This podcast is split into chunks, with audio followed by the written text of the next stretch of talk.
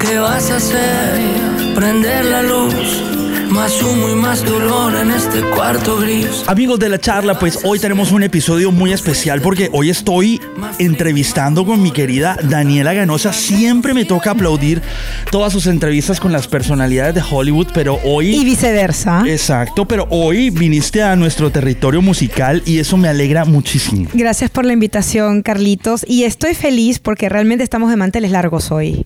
Vamos a entrevistar a, un, a, ver, a una persona icónica. A una persona icónica. Icónica y no solamente icónica. Una persona que tiene una, una alma musical que no solamente desde sus inicios nos ha dejado un legado de clásicos, de canciones y de inspiración para muchas personas que seguramente se han influenciado de su trayectoria. Sino de lo mejor que tiene la música hispana. Sino que lo que me gusta y lo que vamos a hablar hoy es de un álbum y unos nuevos temas que ha sacado con una onda tan actual que eso es de admirar.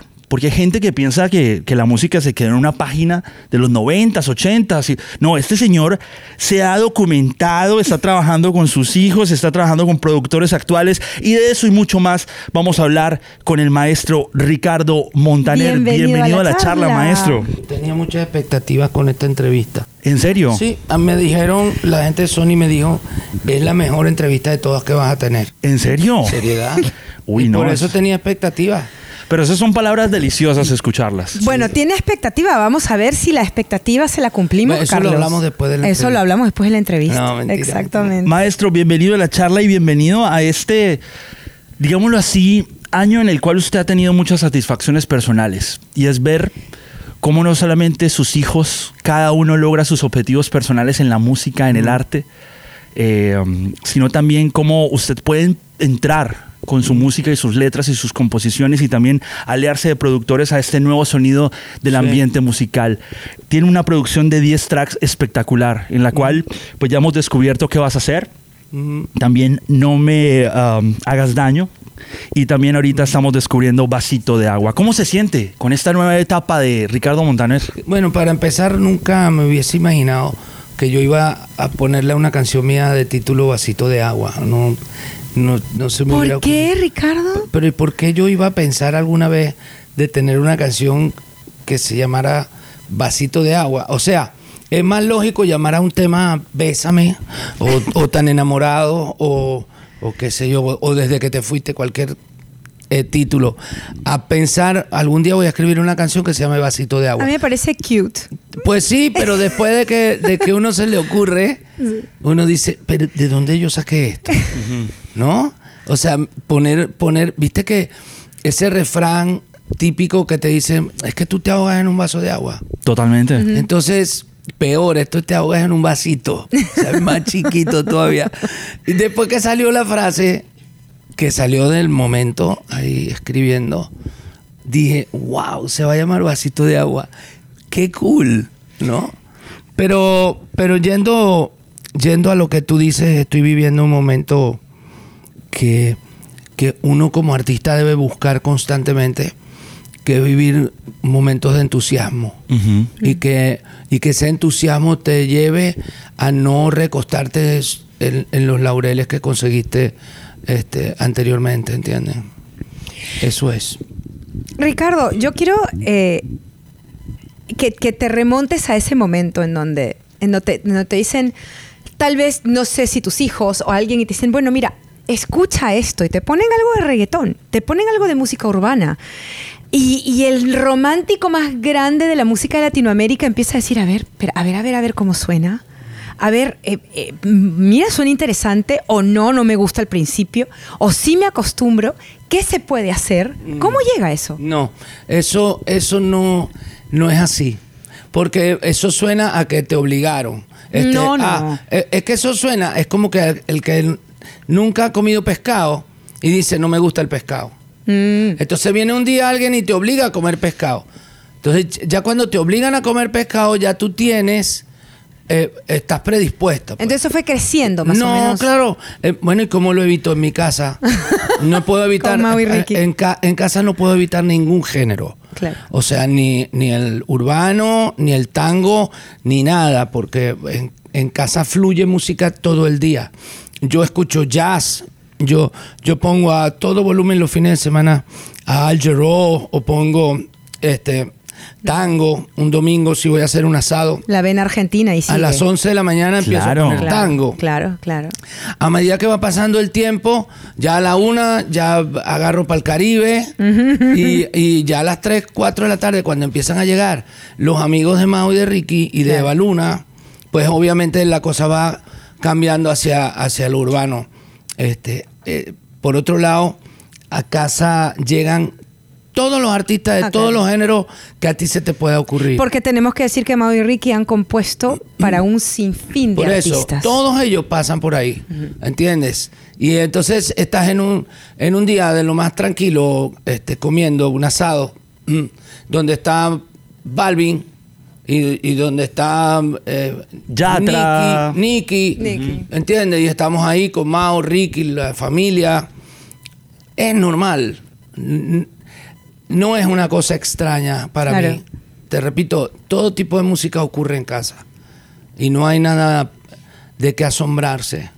¿Entiendes? Todo el día suena música en todas las habitaciones de la casa. Nos volvemos locos a veces, ¿no? Porque hay alguna protesta por allá, ¡ey, que se mete el bajo para acá y bájale! O sea, pero, pero es como tan natural que hasta cómico parece. Pero es que, y estábamos hablando antes de empezar el podcast, es- creo que no se puede pedir eh, nada más de una, de una, de un linaje de, de músicos, ¿no? Que hasta estábamos hablando de Alejandro, eh, eh, que si no Reglero. están, que exacto, pero que no, o sea, que no, no está, digamos, en la parte visible de la música, Ajá. pero sigue en la otra parte. Claro, ¿no? Alejandro, Entonces, Alejandro empezó cantando. Un día se le ocurrió que quería cantar, bastante se había tardado. Y mm, estaba en- en- estudiando su carrera en la Universidad de Miami. Y un día me dijo, quiero cantar. Así. Y yo, bueno, vamos a, a que cantes. Y Sony le firmó un, un disco y salieron con un disco. Y cuando terminó el proceso de ese disco, dijo, yo como que no, como que no quiero, porque empezó a ver cómo era la cosa, Claro. que había que ir de promoción a cada país, a cada ciudad, a cada pueblo, y dijo como que no. Y entonces no dejó la música, sino todo lo contrario, No.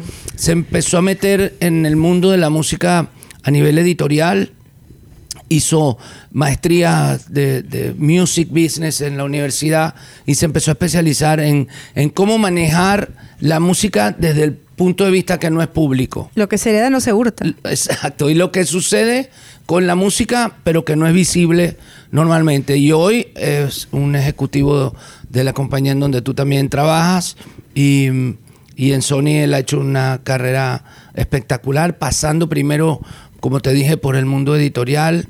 Trabajó en, una, en un publishing por, por como siete años y hoy te diría que es un experto este, en música de lo bueno que tenemos en la industria aquí en Estados Unidos. Yo diría que es un oído directamente prodigioso, porque Sí. muchos de los hits que últimamente han salido a la luz, pues Sí. han, han pasado por, por los Por- oídos sí. de Alejandro Reguero. ¿no? Exactamente, sí. Eh, Y, y ha hecho unas fusiones en, en- en composición que son extraordinarias porque él tiene la. Él, él armó con mucha creatividad unas sesiones de composición en donde junta autores que no tienen nada que ver uno con el otro y de ahí salen unas cosas que son bombazos, o Claro. sea, ni te las nombro porque, porque son infinidad de canciones que ahora mismo están, están pegadas y están sonando y que, y que vienen de la mano de Ale. ¿no? Esas sesiones de encontrarse con compositores, de tratar de concebir la música en, en la actualidad, en aquellos días cuando usted empezaba en la música, maestro, ¿también se daban No. o era muy diferente? No, no se daba nada de eso. Y hoy hablaba yo con, con unos colegas de ustedes y yo decía que en la época en que, en que salió lo mío, este, nosotros no acostumbrábamos a, a colaborar unos con otros. Mirábamos a, a los demás con cierto recelo. Y, y- y nos daba hasta como cosa que el otro estuviera... y, eh, estábamos más pendientes de ver cómo nosotros lográbamos estar en un primer lugar y mantenernos ahí para que no viniera nadie A molestar a los costados. Y, y eso era una equivocación que obviamente fue generacional, porque la gran mayoría de los artistas este, no se codeaban con los otros. Y, y yo siempre he dicho que si nosotros hubiésemos sido lo abiertos que son los, los artistas de hoy, que uno colabora con otro, el otro con el otro, y ves una canción, ves a Nicky Jam en cuatro canciones al mismo tiempo. Una con un tipo, otra con el otro, otra con el otro. Y así ves al otro, ves a Mau y a Ricky en muy tres colaboraciones al mismo tiempo. Suman públicos. Claro, entonces, si nosotros hubiéramos tenido eso y hubieras visto en aquella época a, a Franco de Vita y a Montaner haciendo un dúo, Un disco o algo así. bueno, Imagínate tú lo que, lo que le hubiéramos regalado a la gente. Y por otro lado, hoy todos tendríamos más amigos, pues. Mo- ¿Me Es entiendes? Y, y no irnos con, nuestro ego a cuestas, este, a ver cómo, cómo nos aislábamos más y cómo hacíamos que nadie supiera de la vida de nosotros. Todavía hay uno que otro que, que sigue pensando así, pero, pero yo pienso que, que la apertura que hay hoy en día en el mundo de la música es, es algo maravilloso y es lo que a mí me ha permitido hacer un disco como este que tiene varias colaboraciones. pues. Cuéntame esas colaboraciones, porque te- tenemos a Farruko, tenemos a, a Nicky Jam, pero o sea, eh, eh, eso puede para Pero un Nicky chico- actuando, no Actuando no junto a Actuando J, también, J pero- Balvin, Lali eh, Sí. protagoniza en el video de qué vas a hacer Exacto. y de No me hagas daño lo protagoniza Nicky Jam. Usted meter maestro en su historia de amor Pero- a estos personajes, eso Pero está igual, buenísimo. Por me, eso- me- me- me gustaría saber eh, eh, esa impresión de, porque a, a un músico ahora de 30 años dice así, porque cuando colaboré con Futlano, Sutano, Mengano, pero ¿cómo, ¿cómo fue esa experiencia? Cuando ahora. Sí, sí. Con ellos. Sí, Eh, bueno, te, te decía que fue algo como muy fluido.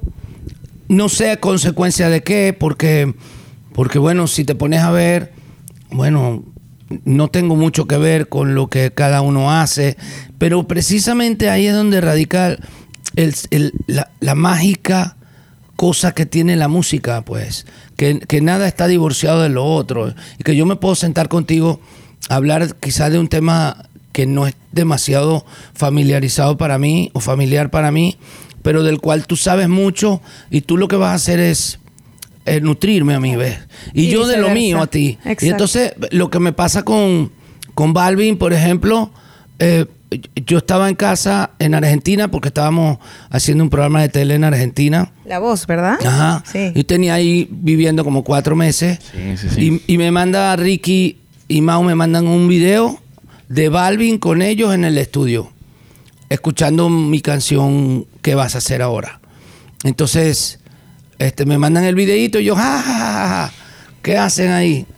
Y me llaman, me llaman FaceTime. FaceTime. Y estoy ahí con ellos y está Balvin y me dice, maestro, ¿cómo no me invitó a cantar ahí? Y le digo, bueno, yo no sabía que te hubiera gustado, yo te invitaba. Entonces, Pero es que también estos chicos le tienen un respeto increíble. O sea, Ricardo puede ser que no se da cuenta, pero o sea, es como que viene una persona como J Balvin. O sea, hello. O sea, pero por supuesto que va a querer cantar contigo. bueno, eso es, pero eso no es como un sé, yo regalo. qué, yo qué voy a saber. Entonces, entonces le, le digo, no, bueno, yo no sabía eso, pero bueno. Y, que, y entonces cuando, cuando antes de colgar, le digo, bueno, y entonces, ya que te gusta tanto la canción, ¿por qué no, no protagonizas el video? Qué loco. Pero nació Wow. así, como estamos hablando nosotros y resolvemos que hacemos un, un disco juntos, qué sé yo. Y él me dijo, pero claro, este, Wow. ¿cuándo? Le digo, bueno, veo la agenda y te escribo. Muchacho, mándame el teléfono de José. Y me mandaron el teléfono. Y, loco, el 30 de octubre, ¿te sirve? Claro que sí, maestro, listo. Ya. Súper orgánica Y el la 30 cuestión. de octubre estábamos filmando. Y con Nicky fue lo mismo, pero con Nicky fue que estábamos en mi casa haciendo un, estábamos comiendo un asado. Y estaba Balvin, estaban, estaban Mao y Ricky, bueno, todo el grupete. Y, y ya, y ya habíamos grabado con Balvin el video. Ya estaba el video al aire. Y está, llega Nicky a la casa y se sienta ahí en, me- en medio de la rueda que teníamos ahí en la mesa. Y mientras están trayéndole algo de comer, dice, ajá, ajá, y me dejaron por fuera. Dice, me dejaron por quiere- fuera a mí, ¿no? Todo el mundo quiere estar No me con, invitaron. con Ricardo. No me invitaron, ¿no? Y entonces yo le digo, bueno, pero yo no sabía. Le dije, porque en verdad... Es tu respuesta favorita esa, sí, ¿no? es que no Yo- lo yo sabía. Le digo, no, pero maestro, el próximo soy yo. Le digo, ah, bueno, listo. El próximo eres tú. Nos cambiamos teléfono. Me dejó, por cierto, me, me mandó el nombre de su, de su serie de la serie de Nicky Jam para empezarla a ver y la empecé a ver, por cierto, al- a los dos, tres días con Marlen. Y un día le escribo desde Madrid y le digo, hey, estamos listos para hacer el video, aquí va la canción. Y le pongo, eh, no me hagas daño. Le encantó y al menos de un mes estábamos haciendo el video de No me hagas daño. Y, y Todo bueno. así casual. Y es que yo hacía la comparación porque me tomé la tarea de esta mañana ver los videos de Tan Enamorados, Me Vas a Extrañar. ¿Le suenan esas canciones, Daniela Ganuza? Pues ¿No le suenan? Me va a extrañar, A perdón. mí me suena, pero perdón. a mí me suena mucho, pero ¿sabes qué? Yo le decía al, al- al equipo mío, si en aquella época hubiéramos tenido YouTube, ¿qué hubiese Hubiera sido sido de esas canciones? Claro. No. Claro. ¿Qué ha No ganado y qué ha perdido YouTube. el artista Mm. con YouTube, con ser independientes, con este las redes sociales? No, no ha perdido nada. Han ganado. Ha ganado todo. Sí, sí, porque mira, un artista en, en- en la época, vamos a hablar de la época de los grandes como Carlos Gardel y todos esos artistas. Eh, es- Carlos Gardel salía de gira este, para tocar en Estados Unidos, por ejemplo, salía de Argentina en barco y volvía a, a los seis meses. Y a menos que se mandara un telex, porque no había otra cosa que un telex, este, desde Nueva York nadie sabía que, que él había triunfado. ¿Me entiendes? Wow. O sea, para que salieran las noticias. Sí. Entonces, hoy en día, la inmediatez de los medios de comunicación, de las redes sociales, de las plataformas digitales, te dan una posibilidad de que hoy tú y yo estemos aquí hablando y al ratito esté enterado el planeta entero. Entonces, este, siempre ha sido ganancia. Esto que sucede de, los de las plataformas digitales, esto que hacen ustedes, Sí, este, claro. es, es ganancia. Es ganancia y para el artista ha sido eh, tremendamente bueno. Eh, no solamente eh, hablando, vamos a hablar ahora ya de la familia añadida, porque también hay un músico a la familia añadida. A la familia Montaner se añade un músico que de hecho empezó independiente. Camilo empieza independiente con su canal de YouTube Sí. hasta que luego lo firma la disquera, ¿no? Sí, Ese es el típico sí. ejemplo. Camilo empezó, te voy a hacer un poco más de historia. Él empezó en, en, en Factor X, en, En Colombia. En Colombia. Camilo Echeverry, claro, conozco. y gana Camilo teniendo cre- 12 años, creo. Chavito. Sí, muy chamo. Y gana Factor X se convierte en el ídolo más grande de Colombia en aquella época. Luego de ahí, este, ahí lo captura Sony, le hace su primer disco. Y luego de ahí eh, surge un bache en su carrera. Un bache debido a, bueno, que, a que estaba creciendo. este, Pero es que baches hay en las A carreras. que empezaba, a que empezaba a descubrirse como autor, a que el chamo empezó a perfeccionarse con la guitarra. Y, y en ese interín conocí un día a Eva Luna, mi hija. Y yo estaba haciendo la, la voz Colombia en aquella época. Y mm, O sea que ella te fue a visitar. Eva. Sí. No, vivíamos juntos Ah. en, en Bogotá por Ah, el ok. programa. Entonces, este, surge pues que se conocen y en un día le llega, me llega un demo que él mandó a Eva Luna y Eva Luna me lo hizo escuchar. Y era una canción que él le había escrito a Eva. Entonces, Oh. me encantó cómo él escribe y me encantó cómo canta. Entonces, ya cuando novios, vino a visitar a Estados Unidos. Vino a visitarla en un mes de, no me acuerdo, de octubre. Y pasó un año entero y él no se había vuelto a Colombia. él vino por dos semanas. Y se por quedó. dos semanas vino a visitar a Eva, ¿no? Y a conocernos bien y todo. Y pasó un año. En ese año nos vinimos a vivir a Los Ángeles por la carrera de Eva, por los estudios de actuación y todo eso.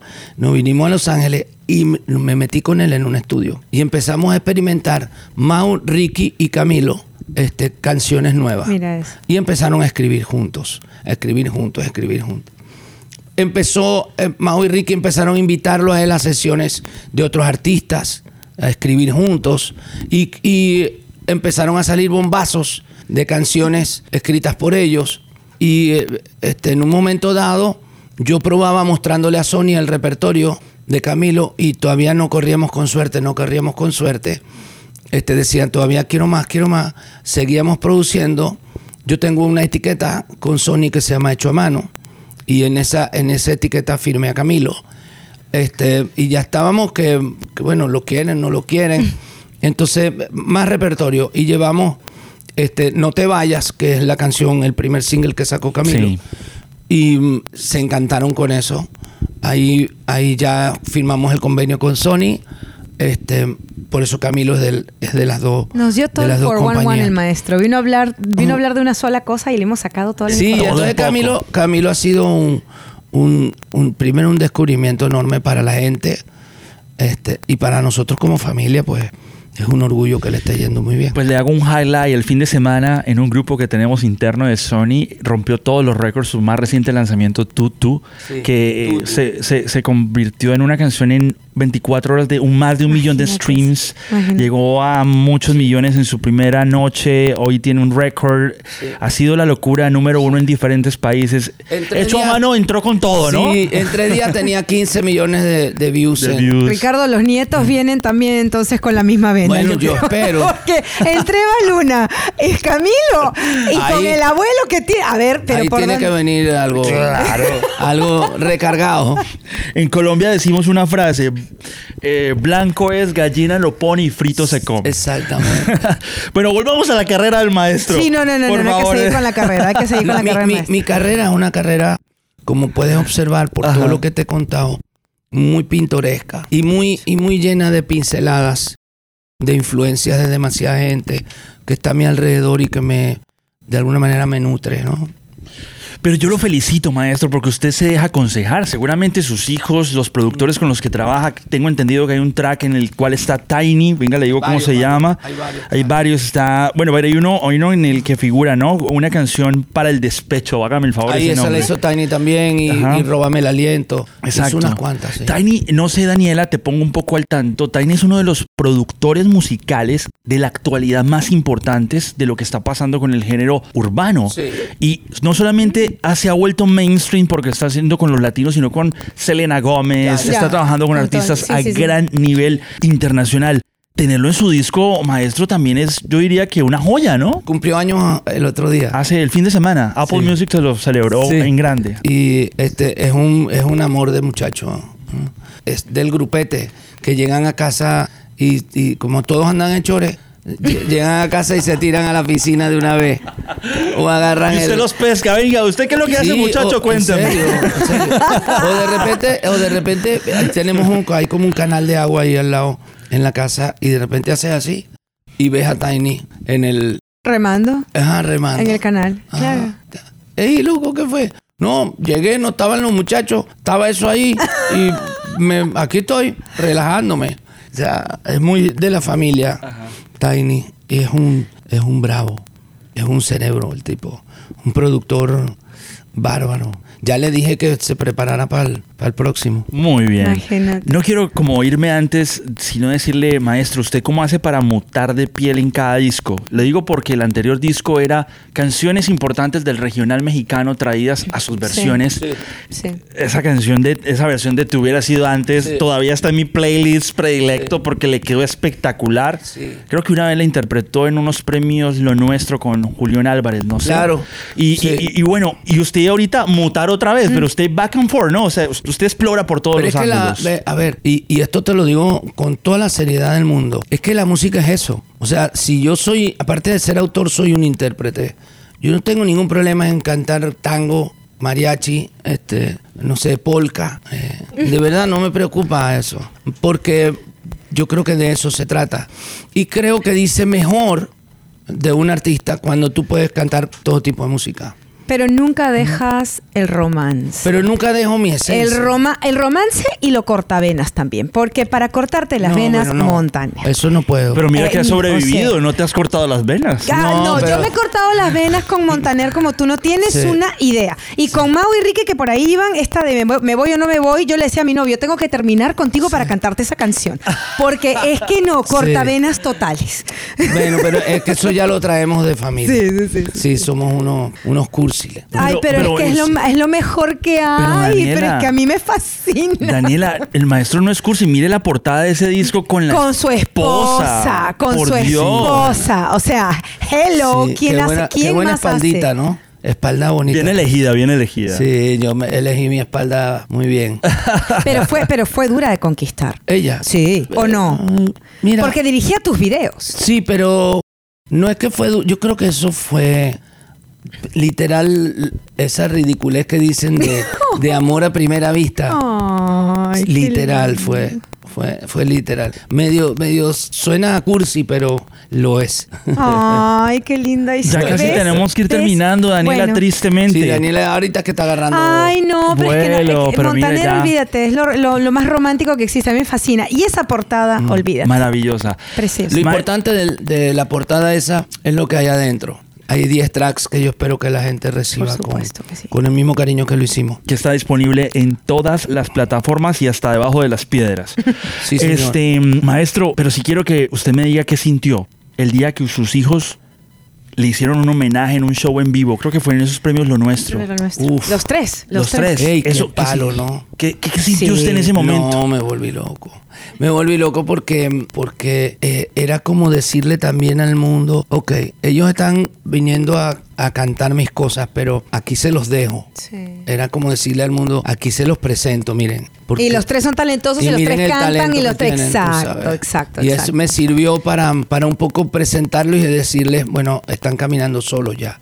¿Entiendes? Y para colmo, en aquella época ya Mao y Ricky habían empezado a sonar ya. La mala, la- La Ya. con mi mala y Ah. todo eso, ¿no? Y ya Ricky lo estaba, y Mao habían escrito para mucha gente ya. Sí. Pero todavía no despuntaban fuerte, no había salido desconocidos, no había salido Es las que cierto, fuerte después ahora. de eso fue Después que se vino de todo lo que pasó. todo lo demás. estaba una mi mala. otra. O sea, el prim- el, eh, eh, mi Exacto. mala, después eh, esta que me encanta Pero a mí, me voy a después específicamente de esa Después presentación. Ahí, se vino todo Se lo que pasó después, Sí. Cierto. Y la industria los empezó a reconocer, que es lo más importante, porque para que te conozca el público, te tiene que reconocer la industria, ¿entiendes? Pero es que también les costó bastante, no no fue simplemente 10 ah, años, bueno, más de 10 porque años. son hijos de Ricardo, no, no, no, no, no. No, o sea, lo tuvieron más de 10 años que luchar. echando, echándole leña a todo. Sí. Pues qué honor, Daniela, tener al maestro Ricardo Montaner en Yo la podría- charla. Oye, yo podría quedarme charlar. hasta mañana con el maestro, olvídate. Qué pero bueno, se bárbaro. tiene que ir. Pero así es la vida. Oye, gracias. No, al contrario. Gracias por, por darnos esta oportunidad, porque de verdad que eh, La pasamos muy bien. esta entrevista la van a escuchar la gente ochentera, la de los noventas, las generaciones de ahora y todo el mundo creo que, Sí. que va a sacar algo. Tú sabes que me gusta mucho que yo eh, comencé mi carrera en Estados Unidos viniendo de visita a Los Ángeles con tan enamorados. Ay, En aquella época, en aquella época eh, sonaba mi canción con una novela que se llamaba Niña Bonita, una novela venezolana, con Rudy Rodríguez. con Rudy Rodríguez. Sí, y, y yo, cuando vine hace más de 30 años de esto, yo jamás hubiera imaginado que 30 años después, o quizá más, yo iba a estar todavía sentado con alguien haciendo una entrevista y hablando de mi, de mi carrera. O sea, esto es un, esto es una, es un viaje de ida espectacular y que te sirve el recordar, como ahorita que estoy recordando, te sirve el recordar, pero siempre tiene que ser un, un, un trabajo de mirar hacia adelante y seguir y seguir y seguir. Y, Y seguir. Dios la clave ahí, ¿no? Sí. Y, Re- a Ricardo, eh, porque como periodista he visto a muchos subir y bajar. Eh, creo que tiene que, eh, y lo tengo que decir, eh, tiene mucho que ver la humildad, tiene mucho que ver la sencillez, tiene mucho que ver la persona, tiene mucho que ver la calidad de persona. Eh, el, que, el que uno siga vigente, el que uno siga adelante, el que uno siga triunfando, el que tenga una vida linda, el que dé mucho, porque es que, bueno, no, no, es, no siempre es así. Tiene mucho que ver. Quiero romper el hielo con algo antes de despedir. A ver. Muy bien. Sí, está grabando la cosa esa, ¿no? Está grabando Sí. Ah, bueno, perfectamente. tú sabes que una vez cuando yo estaba haciendo en, en Venezuela una novela, que, se- que creo que era esa niña bonita, este, yo estaba como actor también en la novela. Entonces, eh, eh, un amigo, un, co- un colega de ustedes, viajó 700 kilómetros desde el estado Zulia, el estado Falcón, viajó 700 kilómetros a- en carretera para entrevistarme en el foro en, en, en Venevisión, Caramba. donde yo estaba grabando. Y el tipo eh, se sienta con, le daba mucha pena y eso.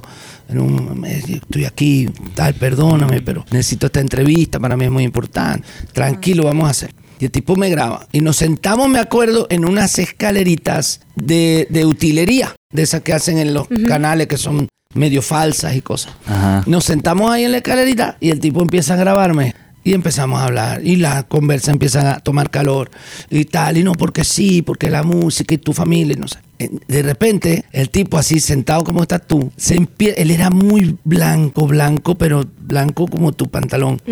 Y de repente lo veo que se va poniendo rojo. Rojo, desesperadamente rojo. O sea, el tipo se estaba poniendo rojo. Y sudando. Sí, y yo le dije. ¿te sientes mal? Y él me dice, maestro, pero es que no está grabando. Llevábamos media hora. Era un Oh, cassette de my. 90 de esos cassettes que Ya tenían. se había parado el cassette. El que me esté oyendo que tenga más de 40 años sabe lo que hablo. Un cassette de Un 90 cassette. minutos eran 45 y 45. Ya Claro, no estaba claro, grabando, tenía Llevábamos más de media hora. Y el tipo, yo le digo, no importa, voy a una escena y ya vengo. ¿Ves? Empieza de nuevo. Eso no lo hace cualquiera, ¿te das cuenta? Espérate, empieza de nuevo. Mentira no, que no, lo no, grabó no, de no, nuevo. no, No, no, no. Sí grabó, sí grabó. Ah, ok, ok. Ya iba a decir, no, no puede estar tan de malas. este. Empieza de... Empezó el tipo y sí grabó, sí grabó, empezó el tipo. Volvemos a enfrascarnos, algunas preguntas repetidas, otras no, otras salían de, la, de lo espontáneo. Y el tipo, de repente, mira para acá, el tipo de repente se empieza a poner rojo otra vez. No. ¿Y tú? Y le dije, en una de esas lo miro y le dice, le digo, tampoco estás grabando. Me dijo, sí, pero se paró, se detuvo. Claro. Y ahora 45, 45, ya, claro. No, ya no se se puede. detuvo. Grabando, me paré y nunca terminó la entrevista. Ay, no me digas. Hasta el día de hoy. El tipo, bueno, me lo encontré ahora 10 años. Ajá. Y todavía se acuerda Maestro, de... todavía me acuerdo de aquello. Aquel ridículo que yo hice. De, de aquel ridículo. Por eso, como estábamos grabando, te quise preguntar porque te veo muy pendiente del volumen y la cosa. Ah, no, todo el tiempo. No vaya a ser que se haya parado el cassette. No, no, no, este sí no se para. Este sí tiene cinta de Cinta eterna. eterna. Pero eh, nuevamente, a ese periodista le queda esa anécdota para contar y le queda esa anécdota para decir, el tipo era tan buena gente que llegó nuevamente Sí. a grabar conmigo y nuevamente por eso Claro. digo, yo creo que a la gente, a mucha gente le va bien porque es gente buena y porque La- se lo merece. La cosa es que a nadie le consta, porque como no salió. Gracias, muchachos. Gracias, Gracias. maestro. Dios los bendiga.